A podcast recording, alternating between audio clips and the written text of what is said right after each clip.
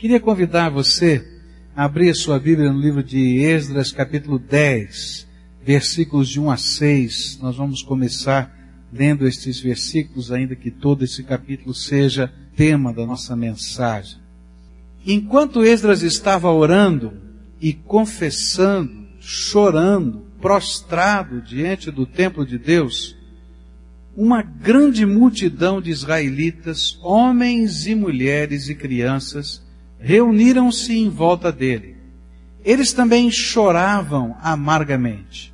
E então Secanias, filho de Jeiel, um dos descendentes de Elão, disse a Esdras, Fomos infiéis ao nosso Deus quando nos casamos com mulheres estrangeiras procedentes dos povos vizinhos.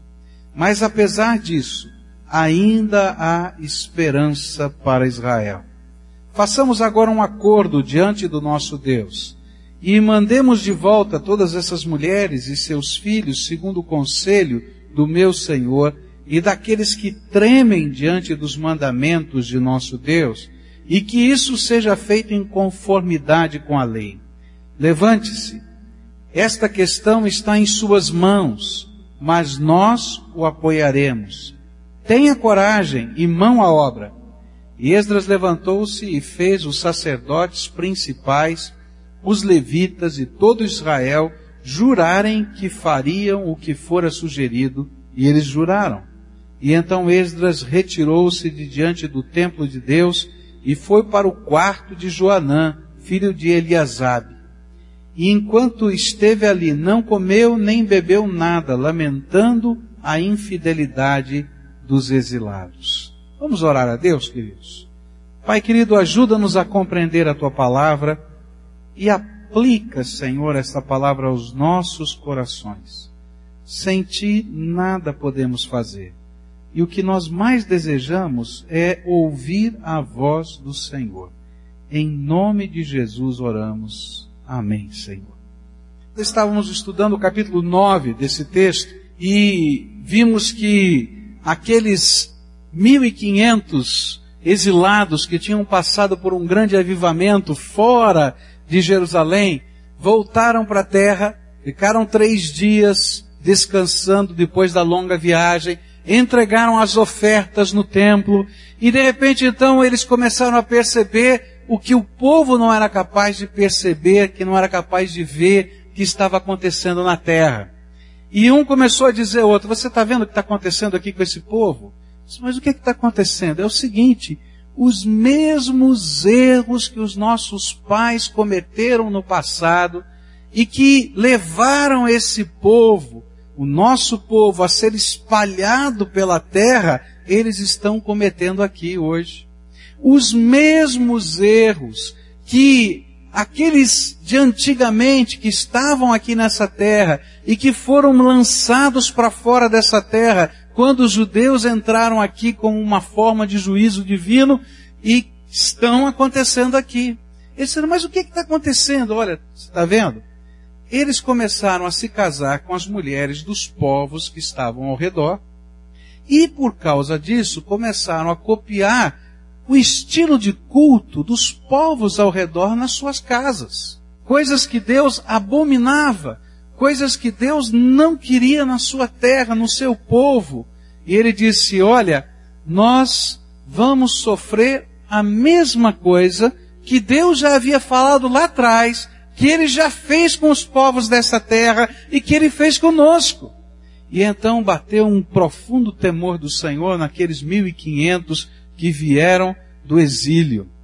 E eles começaram a chorar, e Esdras começou então a demonstrar o seu luto, a rasgar a sua roupa, arrancar a barba, arrancar o cabelo, num sentimento como se um filho tivesse morrido, o jeitão que o judeu naquela época celebrava um funeral de alguém muito querido. E ele estava ali nessa angústia e nesse lamento, dizendo, não tem esperança. Não tem jeito. Nós fizemos as mesmas bobagens dos nossos pais. E agora, o que, é que vai acontecer conosco? E aí, no meio do povo, levanta um homem, e Deus levanta esse homem, e ele diz assim: Esdras, ainda há esperança. Eu queria olhar com você esse texto sobre a perspectiva dessa palavra que está aqui. Ainda há esperança. Apesar de tudo quanto a gente fez, esse homem está dizendo, ainda há esperança. Apesar de tudo que está acontecendo na tua vida, ainda há esperança. E a minha pergunta para esse texto é, por que pode haver esperança? O que é que a gente pode perceber? O que é está acontecendo de Deus que pode gerar no meu coração esperança? Tanta coisa está acontecendo que gera desesperança em nós. Mas o que é que Deus está fazendo que pode gerar esperança no nosso coração?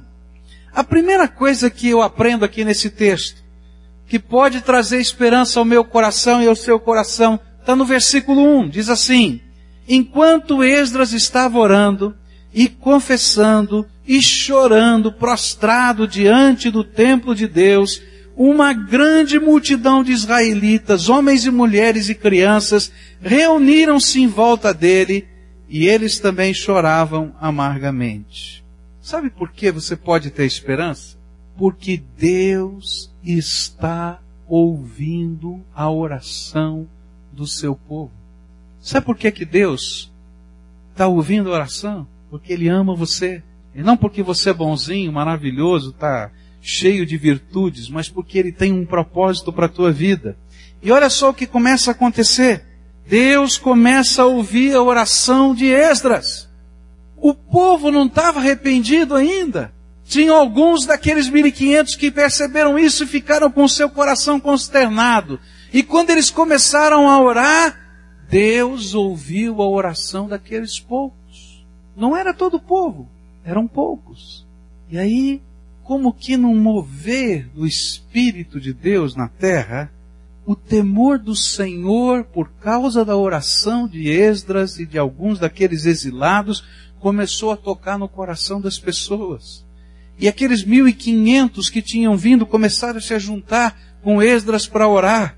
E de repente não eram mais os, somente os mil e quinhentos, mas começaram a vir os sacerdotes do templo para orar e chorar na presença de Deus. E começaram a vir as pessoas da cidade. E chega num dado momento que nesse texto diz a Bíblia que não tem mais um número que possa ser contado, mas tem uma multidão que toma o pátio do templo.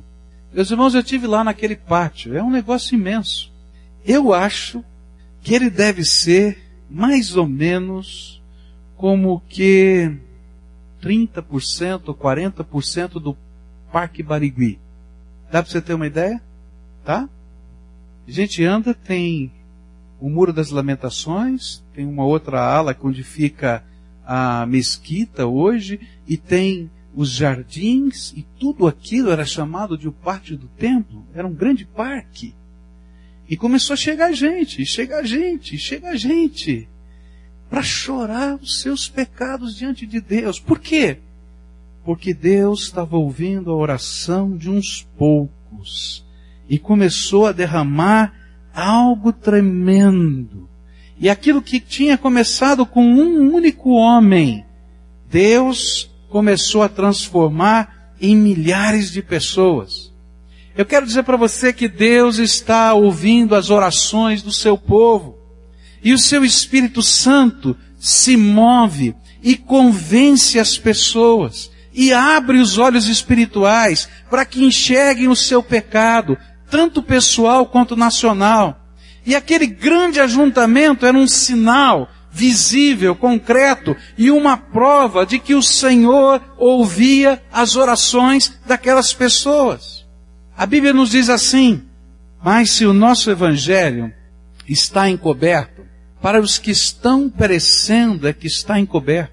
O Deus desta era, deste tempo, cegou o entendimento dos descrentes, para que não vejam a luz do evangelho da glória de Cristo, que é a imagem de Deus.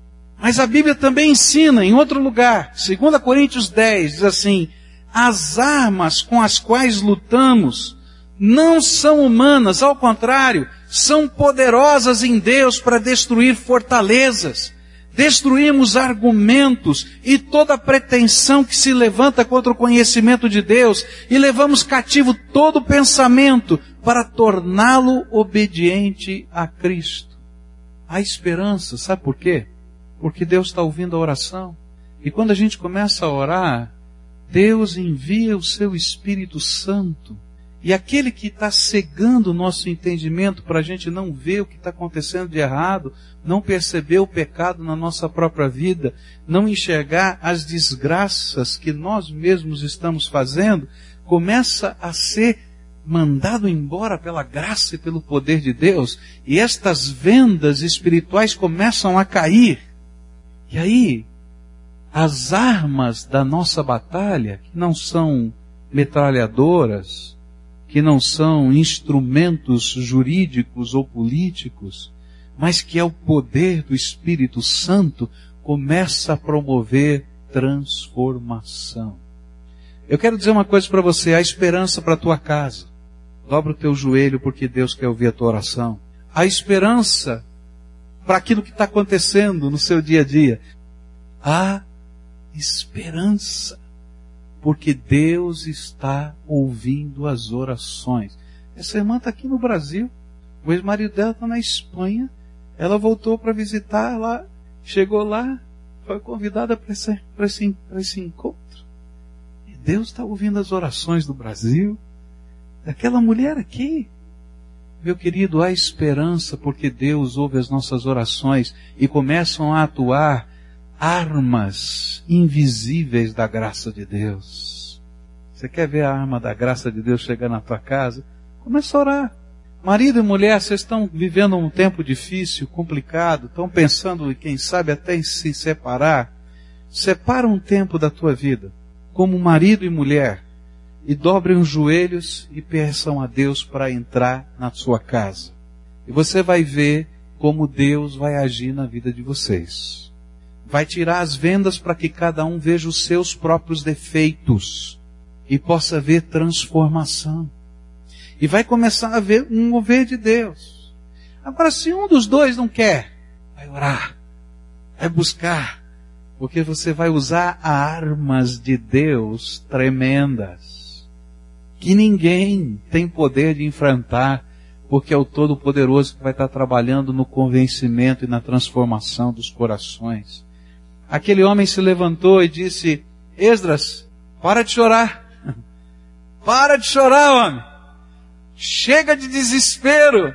Olha o que Deus está fazendo. Olha aqui para trás. Veja só o que está acontecendo. Há esperança. Veja o que Deus está fazendo aqui nesse lugar. Tanta gente aqui. Cada um tem uma história. Cada um tem um momento, tem uma luta, uma dificuldade, mas Deus está agindo. Há esperança. Porque Deus ouve as orações. E cada um aqui tem uma história. Eu tenho a minha, você tem a sua. Mas se nós estamos aqui é porque o Senhor é a nossa esperança. E Ele está ouvindo a nossa oração e o nosso clamor. Se nós confessarmos os nossos pecados, se nós buscarmos a face do Senhor, se nós fizermos aquilo que Esdras estava fazendo, há esperança, porque há um Deus que nos ama e se importa conosco. Quero dizer para você que há uma segunda razão nesse texto porque você pode ter esperança. Ela se encontra nos versículos 2, 3, 4 e 5, onde a Bíblia diz assim: E então Secanias, filho de Jeiel, um dos descendentes de Elão, disse a Esdras: Fomos infiéis ao nosso Deus, quando nos casamos com mulheres estrangeiras, procedentes dos povos vizinhos, mas apesar disso ainda há esperança para Israel. Façamos agora um acordo diante do nosso Deus e mandemos de volta todas essas mulheres e seus filhos, segundo o conselho do meu Senhor e daqueles que tremem diante dos mandamentos de nosso Deus, que isso seja feito em conformidade com a lei, e levante-se então. Esta questão está em suas mãos mas nós o apoiaremos e tenha coragem e mão à obra. E Esdras levantou-se e fez os sacerdotes principais, os levitas e todo Israel, jurarem que fariam o que fora sugerido, e eles juraram. A segunda razão por que pode, pode haver esperança é porque Deus ainda está levantando pessoas para serem instrumentos da sua vontade redentora na vida do seu povo. Queridos, que coisa tremenda! Deus estava olhando para aquela nação e o temor que eles tinham era verdadeiro. Toda vez que nós caminhamos pelo pecado, o pecado tem consequências. Toda vez que nós nos desviamos do Senhor, esse desvio, e Deus trabalha tão sério nesse desvio, porque nós não percebemos aonde vai dar esse caminho. A Bíblia diz que há caminhos que parecem direitos aos olhos dos homens, mas o seu fim é a morte. E Deus está olhando para lá e diz: Filho, você está caindo no buraco. Presta atenção. Sabe, há esperança porque Deus está ouvindo a nossa oração, mas há esperança porque Deus levanta pessoas do nosso lado como instrumentos da sua graça. Eu fico pensando na sabedoria divina. Olha que coisa tremenda. Deus olhou para Jerusalém, viu o templo construído e pronto, porque essa altura já estava pronto o templo. Mas ele viu que o povo estava se perdendo e o templo não tem sentido se o povo não está servindo a Deus. Então ele faz com que haja um avivamento fora de Jerusalém e levanta 1.500 pessoas e traz de volta para abrir os olhos desse povo. Aí Esdras está lá desesperado, dizendo: não adiantou nada. Tudo o que aconteceu não valeu nada. E ele está tão desesperado, tão desesperado. E de repente Deus levanta um homem que a gente não sabe quem é, sabe que é filho de Jeiel, chama-se Secanias, mas você já ouviu falar desse homem na Bíblia em algum lugar? Nunca vi. Ele se levanta e diz assim: Esdras, acorda! Há esperança para você e para nós. E eu fico pensando quantos secanias existem no nosso caminho. Gente que a gente não conhece bem, que a gente não sabe, mas que são enviados por Deus segundo o propósito dele para fazer diferença na nossa vida. Queridos, a esperança, porque Deus está levantando pessoas de carne e osso do lado da gente para serem instrumentos da graça e para mostrarem para a gente o que Deus quer fazer na nossa vida.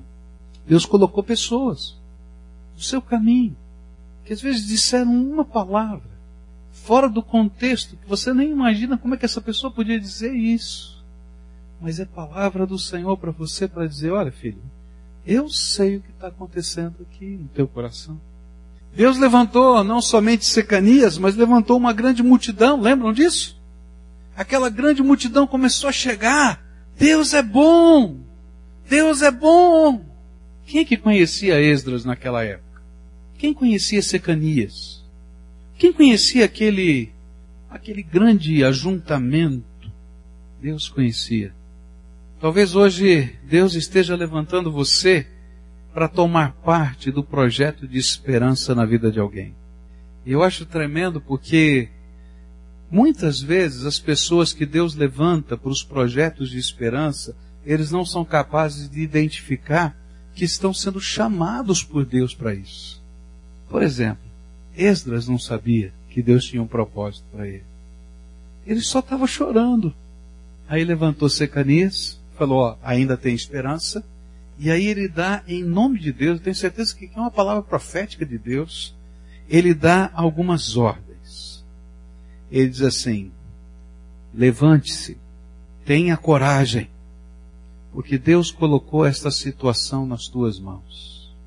Se eu fosse traduzir isso para aquilo que Deus estava falando para Esdras, eu diria assim: homem, mulher, marido, esposa, você que está ouvindo essa palavra que Deus está tocando o seu coração e Deus está colocando em você o sentimento de esperança, esperança para sua casa, esperança para sua família, esperança para o seu filho, esperança porque Deus pode fazer alguma coisa no meio dessas circunstâncias todas que estão acontecendo.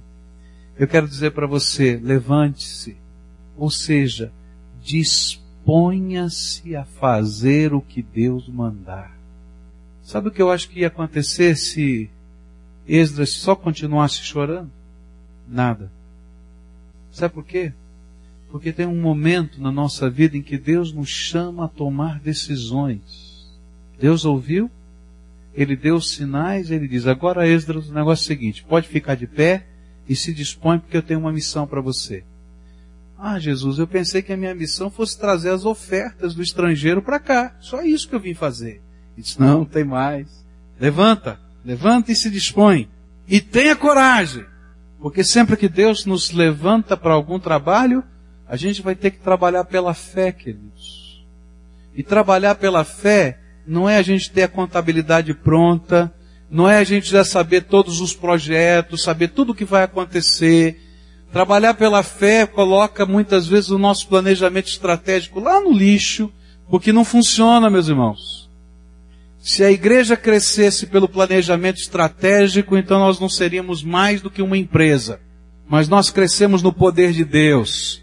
E o poder de Deus surpreende o homem, porque está além da capacidade dele pensar o que Deus vai fazer. E é por isso que a gente tem que ter coragem. Porque se a gente trabalhasse pelo planejamento humano, era fácil. Eu sei quanto eu tenho, eu sei o que eu vou fazer, eu sei a data que eu vou fazer, tá tudo bem. Agora eu preciso ter coragem porque eu não sei nada e eu dependo só de Deus. E eu tenho que estar com o meu ouvido afinado para ouvir a voz de Deus. E aí então, Deus está dizendo para Esdras, tenha coragem. Coloque a mão na massa. Porque a solução desse problema eu coloquei nas tuas mãos. Gente, você consegue entender isso? A solução desse problema eu coloquei nas tuas mãos. Há uma figura no Novo Testamento que me chama a atenção. A Bíblia diz o seguinte: quando você entrar numa casa, a primeira coisa que você faz é você orar para que a paz do Senhor fique nessa casa. Lembra desse texto da Bíblia? Aí a Bíblia diz o seguinte: se houver naquela casa um homem de paz, a paz vai ficar. E se não houver, o que acontece? Ela volta para gente. Sabe o que, que Deus está falando aqui nesse texto e lá no Novo Testamento? A esperança, porque Deus quer levantar na sua casa na sua família, na sua empresa, homens e mulheres de paz. E quando você se torna esse homem ou essa mulher de paz disponível, corajoso, Deus diz assim: os recursos para o milagre eu vou derramar do céu na tua mão. E nós começamos a ver os milagres de Deus acontecerem. E somos participantes com Deus do projeto que Ele está fazendo. Querido, se você está aqui hoje é porque Deus quer levantar na tua casa um homem e uma mulher de paz. Ah, pastor, o senhor não sabe a batalha que eu estou vivendo. Tantas são as batalhas. Às vezes, uma luta com depressão dentro de casa, uma luta com alcoolismo, uma luta com tantas situações complicadas, grana que está curta, emprego, tanta coisa, tanta coisa pecado, afastamento, traição, tanta coisa.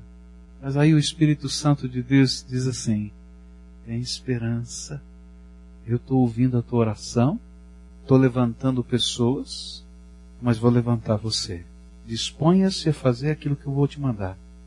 Tenha coragem de colocar em prática, porque eu vou colocar o poder e a graça para essa solução na palma da tua mão. E é assim que Deus faz e milagres de Deus começam a acontecer. Quantos são os donos de grandes ideias para o reino de Deus que nunca são colocadas em prática? Quantos são os que Deus tem levantado e até choram pelas razões certas, mas não têm coragem de assumir o projeto que Deus colocou em suas mãos? Quantos são como Esdras? que são capazes de sentir com Deus, mas têm medo de assumir o que Deus colocou em suas mãos. Se você é um daqueles que tremem diante de Deus, o temor do Senhor está no seu coração. Então hoje, escute a voz do Espírito. Ele chamou você nesse momento. Entenda que Ele colocou em suas mãos a construção de uma nova esperança. A sua casa, Você tem que ser o homem de paz, a mulher de paz. A cura, a transformação, o resgate, a pregação do Evangelho, a obra missionária, a salvação de alguém que está próximo. Deus colocou você. Sabe o que é que Deus quer? Que você abra sua casa. E convide pessoas e compartilhe a sua fé. É difícil? É difícil convidar alguém para comer uma pizza na tua casa? Não é, né? Agora tem muita gente que vai ficar chorando pelos cantos e não vai se levantar e nem se dispor a ser o homem de paz e a mulher de paz. Terceira coisa que eu aprendo nesse texto, verso 7 diz assim: Fez-se então uma proclamação em todo Judá e Jerusalém, convocando todos os exilados a se reunirem em Jerusalém, e os líderes e as demais autoridades tinham decidido que aquele que não viesse no prazo de três dias perderia todos os seus bens e seria excluído da comunidade dos exilados. E no prazo de três dias, todos os homens de Judá e de Benjamim tinham se reunido em Jerusalém, e no vigésimo dia do nono mês, todo o povo estava sentado na praça que ficava diante do templo de Deus, e todos estavam profundamente abatidos por causa da reunião e também porque chovia muito. E então o sacerdote Esdras levantou-se e lhes disse, vocês têm sido infiéis. Vocês se casaram com mulheres estrangeiras, aumentando a culpa de Israel. Agora confessem seu pecado ao Senhor, o Deus dos seus antepassados, e façam a vontade dele. Separem-se dos povos vizinhos e das suas mulheres estrangeiras. E a comunidade toda respondeu em alta voz, você está certo, devemos fazer o que você diz. A terceira razão por que podemos ter esperança é que Deus está chamando todo o seu povo. Todo o seu povo. É interessante o que aconteceu. Depois daquele momento de oração, depois daquela palavra de Secanias, os sacerdotes que estão em Jerusalém fazem aquilo que a Bíblia chama no Velho Testamento de uma santa convocação. A santa convocação era a reunião da grande assembleia do povo de Deus. E meus queridos, isso acontecia em momentos extremos da nação. Uma santa convocação acontecia quando uma guerra estava acontecendo. E então se convocavam todos os homens de todas as aldeias, de todas as tribos, eles se reuniam num determinado lugar e ali naquela assembleia tomavam a decisão do que iam fazer e buscavam a face de Deus. Uma santa convocação acontecia quando havia uma peste, uma enfermidade, uma epidemia acontecendo na terra.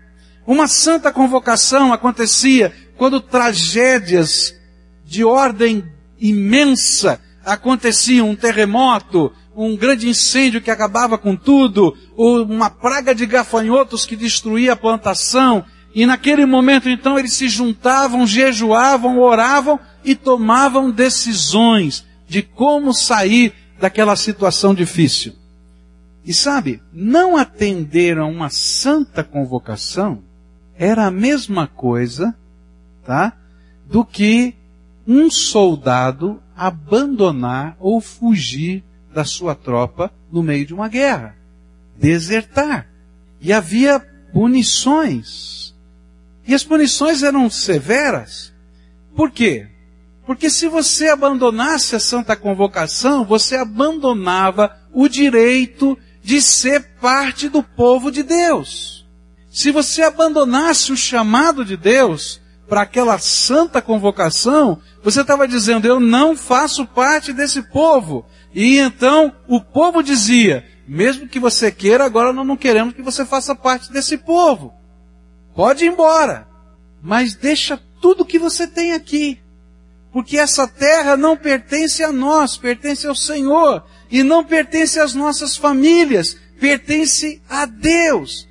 E é por isso que havia uma lei chamada Lei do Jubileu, a cada 50 anos, se eu tivesse negociado uma propriedade, eu teria que devolver àquela família que Deus originalmente tinha colocado, aquela tribo de Israel, aquela propriedade para arrendada. Eles entendiam como arrendada por 50 anos, tá? Porque quem era o dono da terra? Era Deus. Então vai embora, você não pertence ao povo, nem tem nada aqui, porque Deus é dono de tudo. O que aconteceu? Todos os homens, todos os homens deixaram a sua casa e em três dias correram para a cidade de Jerusalém e todos estavam tremendamente preocupados. O que será que está acontecendo? É uma guerra? É uma epidemia? É uma tragédia nacional? E aí se levanta um jovem sacerdote e ele diz: o grande problema é que vocês têm pecado. Sabe por que, que há esperança? Porque da mesma maneira como Deus convocou uma santa convocação que reuniu todo o povo, Deus hoje está chamando o seu povo ao arrependimento. Deus hoje está chamando o seu povo à entrega. Deus hoje está chamando o seu povo a pertencer de fato ao seu povo e assumir as responsabilidades de ser povo de Deus. Eu fico pensando como Deus está trabalhando hoje. Eu estava num encontro evangélico e um dos líderes levantou e ficou muito preocupado e disse assim: Eu não sabemos o que vai acontecer no futuro, porque os nossos jovens não estão despertos para a obra de Deus. Aí eu me levantei e disse: Sinto muito. Eu não sei o que acontece lá na sua região, nem na sua igreja, mas eu quero dizer graças a Deus porque nós temos jovens que estão sendo despertos pelo poder de Deus e que têm prazer de fazer a obra de Deus. E Deus tem levantado no meio do povo dele jovens, homens, mulheres, crianças. Deus está chamando o seu povo falando, está tocando o coração. A gente pode sentir, e quando a gente vê pessoas sendo levantadas pela graça de Deus, a gente pode dizer com alegria, há esperança. E naquele momento, aqueles líderes espirituais da nação, os governantes, também tocados pelo mover do Espírito Santo, entenderam que Deus os convocava, a nação toda, a uma assembleia na presença dele. E então estavam lá. E quando ouviram a mensagem, vocês têm sido infiéis, arrependam-se, confessem o seu pecado, façam a vontade de Deus. O povo percebeu que atender ao chamado de Deus era algo muito maior do que sair correndo para o templo ou permanecer em pé no meio da chuva. Eles entenderam que atender o chamado de Deus envolvia uma tomada de posição diante de Deus. Mas ainda havia esperança, porque aquele era o tempo da oportunidade. O tempo que Deus estava chamando o seu povo ao arrependimento e à mudança de vida. Deus tem chamado você, tem falado ao teu coração. Eu não sei qual é o meio que ele tem usado.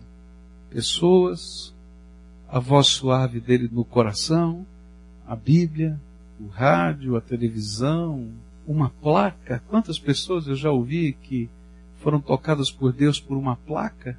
Não sei como. Agora, se você está ouvindo o chamado de Deus, eu quero dizer uma coisa.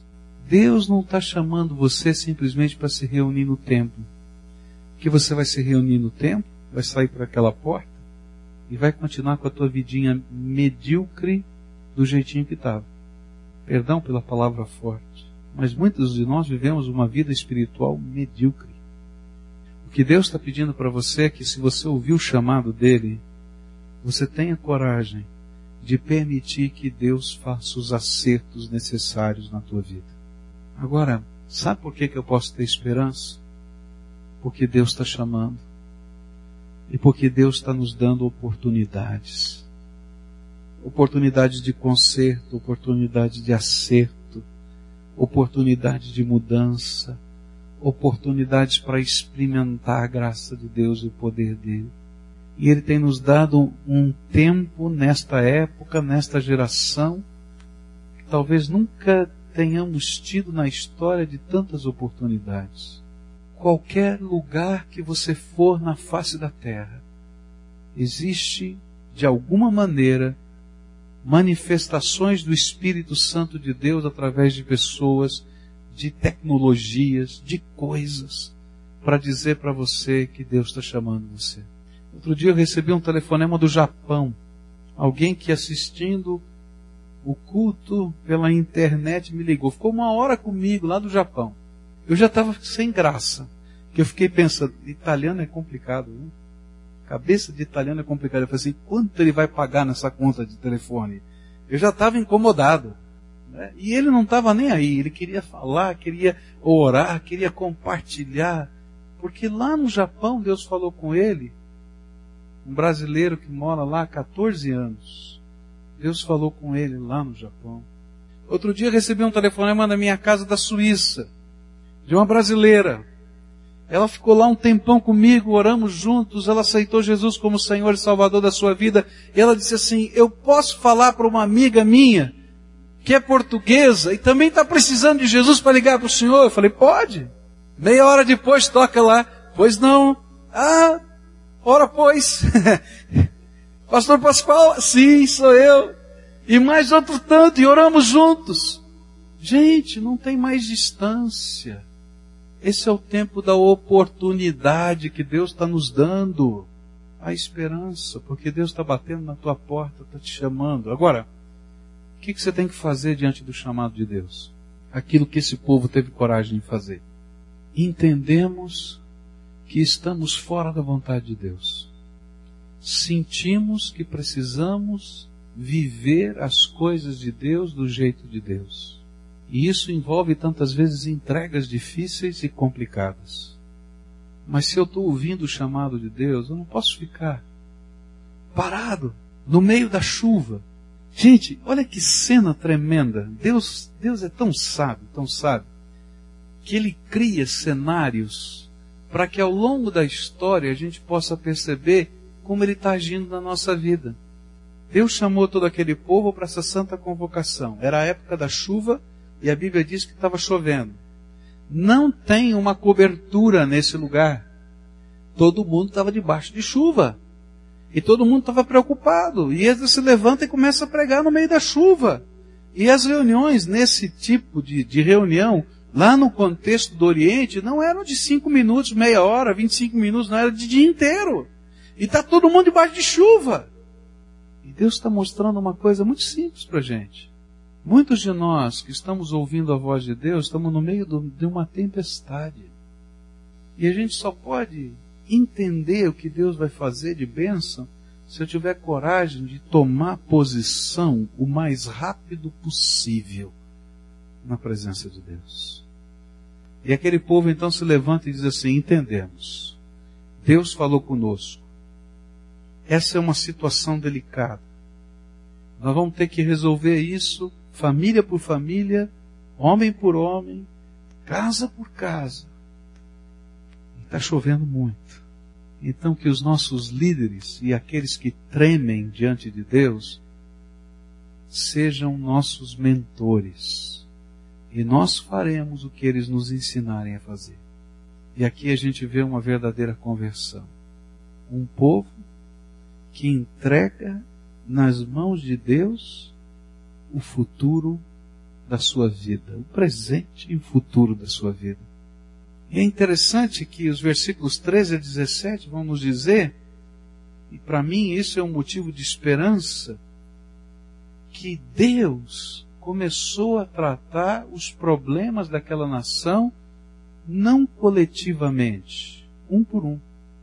E a Bíblia diz que esse povo tinha que se apresentar em Jerusalém, procurar os sacerdotes para resolver a questão da sua vida, da sua família, como é que era a sua fé, como é que eles estavam vivendo o seu compromisso com Deus, mas que eles não deveriam vir sozinhos, mas que os líderes espirituais daquela região os acompanhariam. E eu fico pensando que coisa tremenda, porque a Bíblia nos ensina que esses líderes eram chamados também de chefes de família. Então você imagina um grande clã.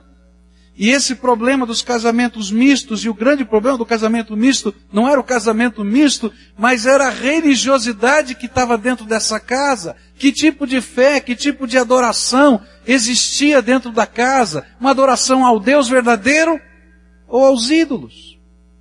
E sabe quem é que vinha trazendo o caso? era o vovô. O chefe da família era o vovô. E o vovô vinha viajando com o neto, com os bisnetos. E sabe, antes deles chegarem lá, o vovô já tinha sentado com eles e disse: Filhinho, neto, bisneto, se vocês não se converterem a Deus, vocês não fazem mais parte desse povo. E eu posso imaginar o vovô chorando, dizendo: Vocês são sangue do meu sangue. Mas vocês precisam do Deus vivo na vida de vocês. E aí, quando você lê o final do texto, você vai encontrar que poucas foram as famílias que foram expulsas da terra, porque os chefes da família chorando tinham levado muitas delas aos pés do Deus Todo-Poderoso. Deus trata com você individualmente e pessoalmente. Só tem uma coisa para a qual não há esperança é quando você não quer que Deus transforme a tua vida. Eu queria concluir essa mensagem dizendo uma coisa muito simples para você. Eu oro a Deus para que os seus olhos espirituais sejam abertos. Para você poder enxergar o que Deus quer fazer com você. A Bíblia nos diz que Deus tem planos para a nossa vida que os planos que Deus tem para nós, ainda que pareçam esquisitos, estranhos, diferentes, num contexto do século 21, olhar para esse texto parece um preconceito tão grande. Ainda que tudo isso esteja sendo visto, a Bíblia diz que Deus tem planos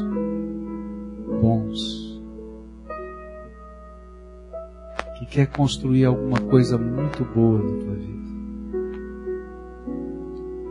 Se tudo quanto o século XXI tem dito que é bom para nós fosse bom, o mundo não estaria como está hoje, perdido e sem esperança.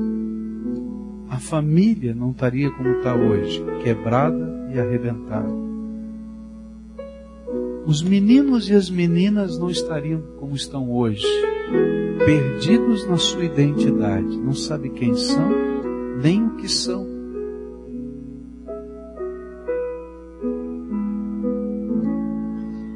E aí o Deus Todo-Poderoso levanta pessoas que começam a chorar por você, pela tua vida, pelos teus problemas, pelas tuas dificuldades. E ainda que todos digam não há esperança, eles dizem: Senhor, tu és a minha esperança. E alguns deles ele coloca no meio da gente, para que a gente possa ver que Deus age. Deus é bom.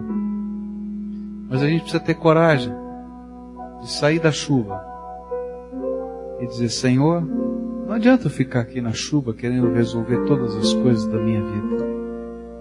O que me importa agora é colocar a minha vida nas mãos do Senhor e permitir que Deus me oriente através daqueles por quem Ele fala e é capaz de me ensinar. E foi isso que essa nação toda fez. E o tremendo é que Deus foi tratando um por um, um por um, um por um, de um jeito próprio e especial. Porque Ele está colocando nas mãos da gente um privilégio poder da graça para fluir através da gente.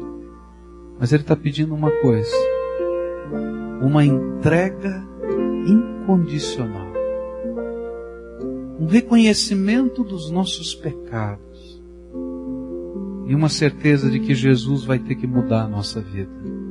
E o pacto com Ele é radical, ou é tudo ou nada. Ou você deixa Jesus ser o dono de tudo, e mexer no que for preciso, ou vai continuar debaixo da chuva até não ter mais nenhuma esperança. Queria orar com você, a quem o Senhor Jesus está chamando hoje.